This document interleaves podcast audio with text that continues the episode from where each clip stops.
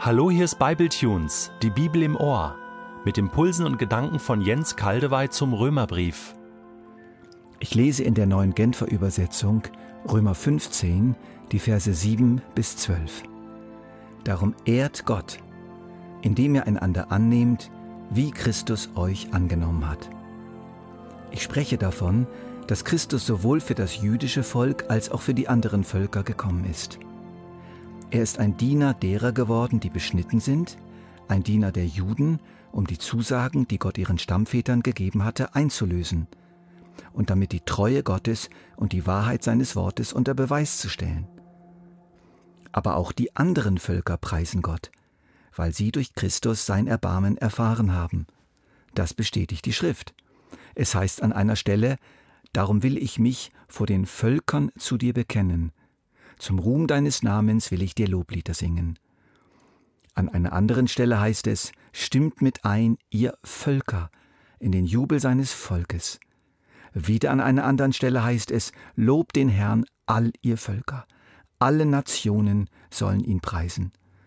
Und Jesaja sagt, bald wird er da sein, der Spross, der aus der Wurzel des Isai hervorwächst. Er wird sich erheben, um die Herrschaft über die Völker auszuüben. Auf ihn werden die Völker hoffen. Darum ehrt Gott, indem er einander annehmt, wie Christus euch angenommen hat. Das ist der Anfang unseres heutigen Textes, der gleichzeitig das Ende unseres letzten Bibeltunes bildete. Wir sollten uns dieses kostbare Wort so langsam auf der Zunge zergehen lassen, wie eine köstliche Praline. Darum ehrt Gott, indem ihr einander annehmt, wie Christus euch angenommen hat. Gleichzeitig ist das Wort natürlich ein sehr kräftiges Stück Fleisch, welches gut und langsam und gründlich gekaut werden sollte. Darum ehrt Gott, indem ihr einander annehmt, wie Christus euch angenommen hat. Dieses Wort ist eine Zusammenfassung des ganzen vorherigen Abschnitts ab Römer 14.1. Gleichzeitig ist es die Überschrift für die folgenden Gedanken von Paulus, Römer 15, 8 bis 12, die wir heute behandeln. Dieses Wort ist wie eine Brücke. Es ist eine unsichtbare Brücke des Geistes zwischen den Juden und den Heiden. Aber mehr als das, auch eine Brücke zwischen Gruppierungen der weltweiten Christenheit, die ganz verschieden geprägt sind, die an ganz verschiedenen Ufern liegen. Sie brauchen eine Brücke, um zueinander zu finden um sich besuchen zu können, um gute Nachbarschaft zu pflegen, um jeweils beim anderen einkaufen zu können oder um die eigenen Errungenschaften dort fröhlich anzubieten. Gott selbst schenkt dieses Wort und die Wirklichkeit dahinter. Darum ehrt Gott, indem er einander annehmt, wie Christus euch angenommen hat. Es ist ein lebendiges Wort, gefüllt mit Gottes Kraft, kein unmögliches Wort, sondern mit der Hilfe des Heiligen Geistes erfüllbar. Gott selbst kommt in diesem Wort zu uns. Darum ehrt Gott. Im Original steht das am Schluss. Da heißt es, nehmt einander an, wie Christus euch angenommen hat, zur Ehre Gottes oder auch zur Herrlichkeit Gottes. Das griechische Wort doxa hat beide Bedeutungen. Letztlich ist das doch das Thema des gesamten Römerbriefs, die Ehre Gottes.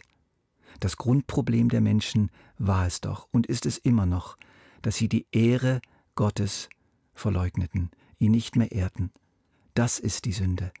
Und dadurch verloren sie die Herrlichkeit Gottes in ihrem Leben und konnten sie aus eigener Kraft nicht mehr herstellen. Das hat sich nicht geändert bis jetzt.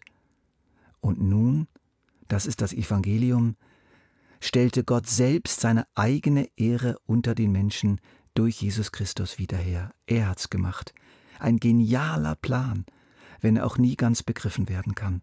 So wie die Relativitätstheorie, die es trotzdem war, auch wenn wir sie nur ansatzweise verstehen. Gott legte die Sünde der Verunehrung Gottes, die Sünde seiner eigenen Verunehrung auf Jesus, der zum geschmähtesten Menschen aller Zeiten wurde.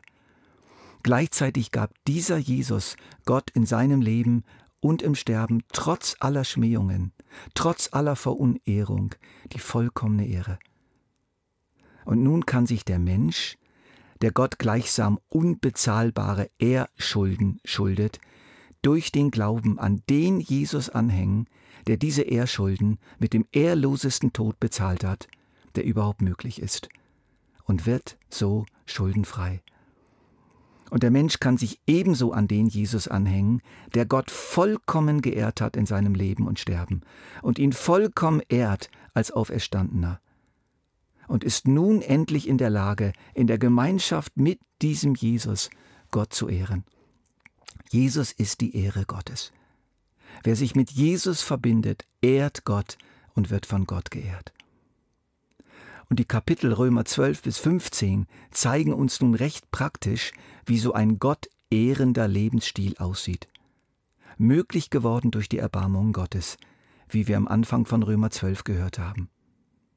Und ein wesentlicher Teil dieses Gott ehrenden Lebensstils ist nun einander annehmen. Ganz besonders wichtig ist Gott hier offensichtlich, dass die Judenchristen die Heidenchristen annehmen und die Heidenchristen die Judenchristen. Stell dir mal vor, du hast zwei Arme, den rechten und den linken Arm. Und diese beiden Arme wollen nichts miteinander zu tun haben. Verachten sich, verurteilen sich, eine Kooperation der beiden Arme ist nicht möglich. Du kannst nur völlig getrennt vom anderen mit einem der Arme arbeiten, entweder der eine oder der andere. Das ist eine große Einschränkung. Du kriegst zwar immer noch einiges hin mit deinen beiden voneinander getrennten Armen, aber du könntest so viel mehr bewerkstelligen, wenn beide Arme sich zudienen würden, miteinander schaffen würden. So geht es Jesus, dem Haupt des Leibes, wenn das nicht geigt mit seinem heidenchristlichen Arm und seinem judenchristlichen Arm. Ich frage mich sogar, ob unser menschlicher Leib nicht diese Wahrheit in seinem Aufbau widerspiegeln soll, ob wir da nicht einen verborgenen, gleichnishaften Hinweis auf die Zusammensetzung des Volkes Gottes aus Juden und Heiden oder auch aus ganz verschiedenen Parteien finden.